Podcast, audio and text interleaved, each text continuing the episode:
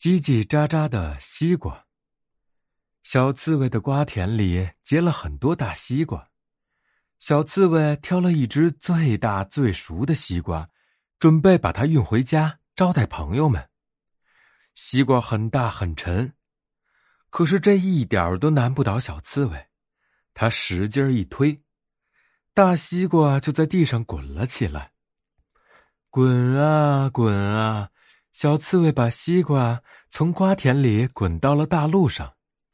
小兔和小松鼠经过这里，他们说：“小刺猬，你的西瓜真大呀！”“我的西瓜是最棒的，我要用它来招待大伙呢。”小刺猬高兴地说：“谢谢。”小兔子把耳朵贴在西瓜上，用手敲了一下，想听听西瓜熟不熟。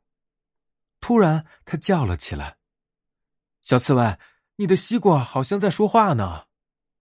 小松鼠一听，马上把自己的耳朵也贴在西瓜上，他招招手，请小刺猬一起来听。那西瓜真的在叽叽喳喳的讲话呢。这是一只有魔法的西瓜。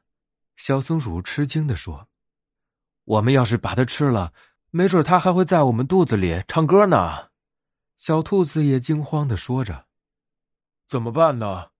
小刺猬吓得离西瓜远远的。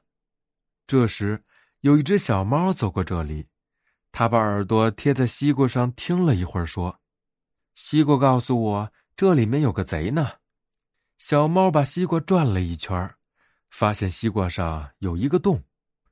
它用爪子伸进去一摸，抓出了一只正在吱吱叫的小老鼠。小刺猬和小兔、小松鼠一起拍手喊叫起来：“好啊，好啊！